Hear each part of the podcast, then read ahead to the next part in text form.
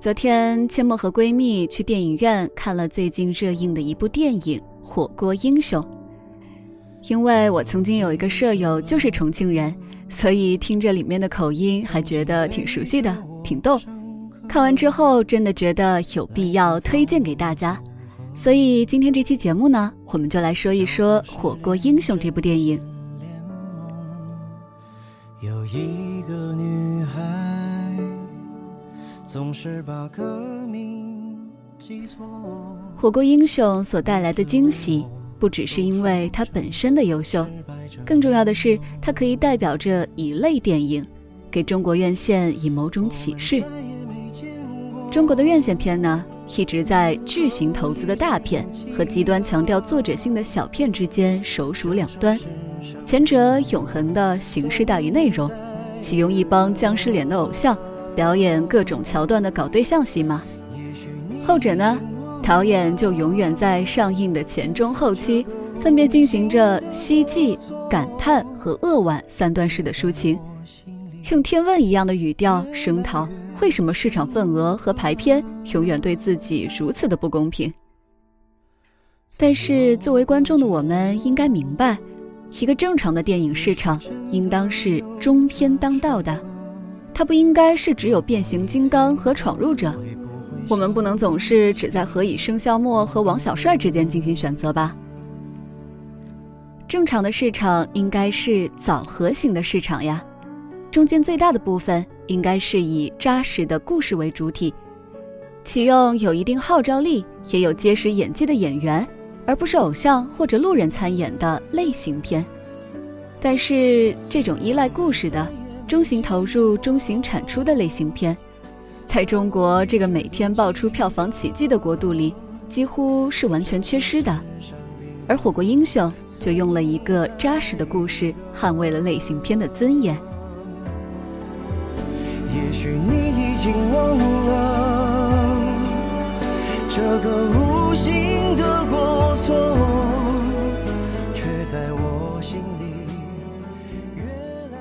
他告诉了观众，在没有炫技特效、人物没有漫天乱飞或者动不动化身妖怪的情况下，在导演不是非要诉说个体苦难和历史命题的情形下，一个普通的当代的故事，仍然可以把观众钉在影院的座位上。更重要的是，这个当代故事不是布满柔和光圈的青春片，也不是充斥着滑稽动作的喜闹剧。本质上，他写的是几个失败者的故事，几个年近中年依然没有挣脱落魄的男人，在金钱、友谊、爱情和绝境之间如何抉择，最终都成为了凡人英雄的故事。或者直接点说吧，他写的几乎是我们自己，每一个困于凡间俗世的我们都可能面对一个命题：如何处理平庸、欲望。以及他们的代价，只不过《火锅英雄》呢，用了一个极端戏剧化的故事，表达了对这一切的理解而已。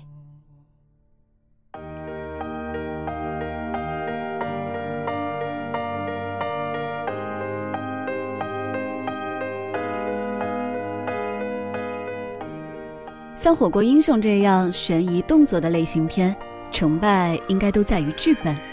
是否可以营造出稍微悬空的精彩戏剧冲突，又是否可以让冲突的每一步都切实可信？这并不是一件容易的事情。看得出来，导演杨庆对于好看且可信这一点有着疯魔一般的在乎。而选择重庆作为故事的发生地，我想也是一个非常绝妙的选择。在中国几座具有个性的城市里，重庆的确与众不同。除了这个故事本身需要的那些防空洞的现实设定之外，重庆的特性在某种程度上成就了电影本身。这座连过马路都有时要乘坐电梯的山城，是中国少有的具有层次感的都市。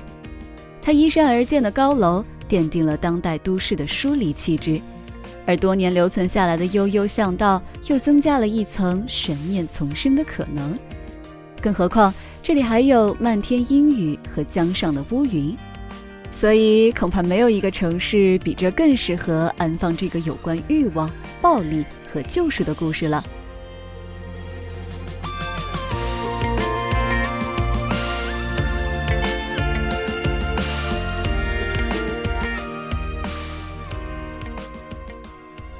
因为地域，也因为故事结构本身的花样，火锅英雄不可避免的让人想起宁浩一举成名的《疯狂的石头》。相比于外部的相似，其实二者最大的或者说最深切的相同点，在于对故事的信任。火锅英雄所有人物的出场和故事的起伏，都安排得非常巧妙。他以一个悬念十足的抢银行场景开场，然后切掉，开始晃晃悠悠地讲述几个失败者的日常。一家濒临倒闭的火锅店，三个从青春期就是好友的老同学，各自应付着自己俗常的麻烦。有的好赌，有的惧内，还有一个踏踏实实、勤勤恳恳。之后把事情推向高潮的，把一切搅乱的。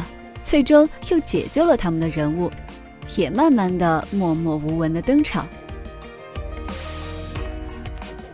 这个故事结构的美妙之处在于，所有人的登场都没有做作的铺垫，在每一个桥段中本分的扮演着自己的位置，而后又总能在后来的情节推动上产生极其巧妙的重大作用，每一个角色都成为了对方的支点。在不同的时候，相互撬动着不同的杠杆，所以阡陌觉得，在看电影的时候，感觉情节层层相扣，或许就是因为这个原因吧。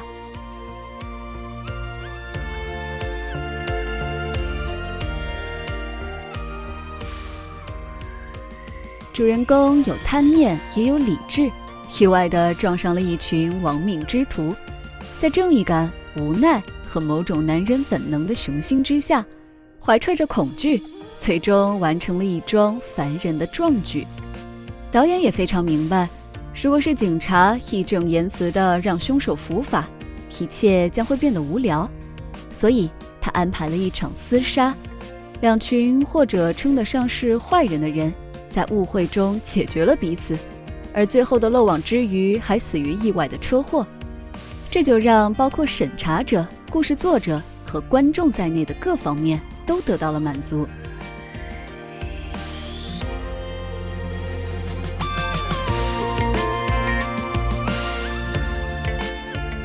这部电影一方面严格的审查着每一个细节的真实性和本土性，也在某些视觉和气氛的营造上做了一些必要的微调，以便让一切更具有形式的美感。比如说那一场绵密不停的大雨。比如说，小巷内俯拍的一把把挨挨挤挤的黑色雨伞，这些场景的布置似乎有了一些韩国罪案类型片的真传。在这之外呢，那城铁中忙动的人潮，一次次呼啸而过的列车，甚至也有了某些作者电影的气味。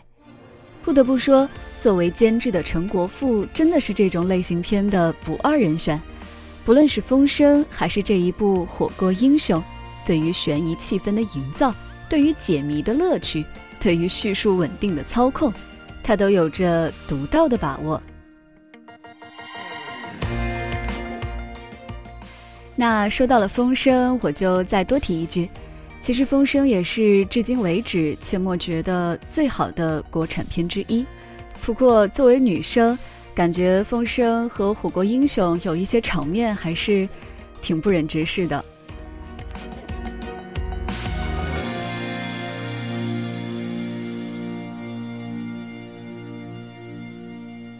回到《火锅英雄》，在这个故事里，有人间烟火，有俗常困惑，有复仇与杀戮，最终他们还给出了一幕与成长相关的启示录。开场以来的所有火锅镜头都是在阴暗压抑的防空洞中呈现的，但是在最后一场戏中，四个人吃起火锅却是在天台之上。从压抑到敞亮，这本身就是对视觉和气氛的一次舒缓吧，也是对整个故事走向的一次明喻。就如同片中的那条暗线。当年陈坤饰演的刘波，不经意间吓走了一个欺负于小慧的小混混，而多年以后，他发自内心的又一次真正的解救了于小慧，或者说是小慧解救了他们三个。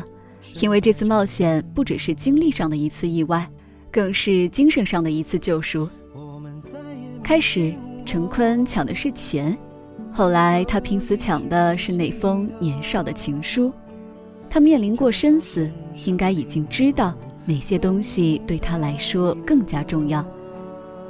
一个中国的类型片做到了这一步，我觉得已经很值得让人尊敬了吧。这个无心的过错，却在我心里越来越深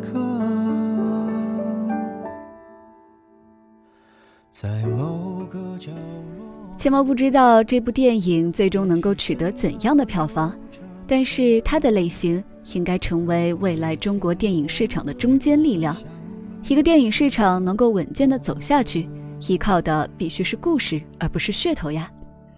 最后，千毛想补充一句：电影本身呢，的确推荐去看，不过后期的部分场面也的确有些血腥暴力，所以想去看的朋友们要做好心理准备哦。我们再也没见过，可我一直都记得，这首世上并不存在的歌。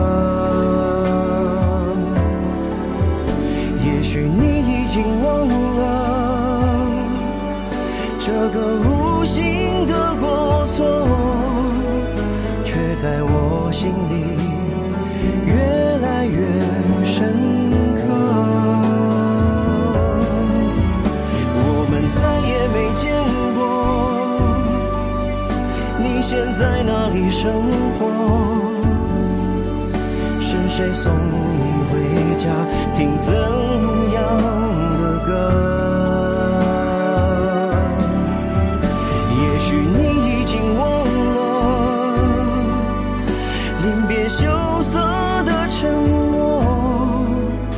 就像一阵风遥远的吹过，在某个角落，也许真的有这首歌。如果你听过，会不会想起如果你听过请记得嘲笑我。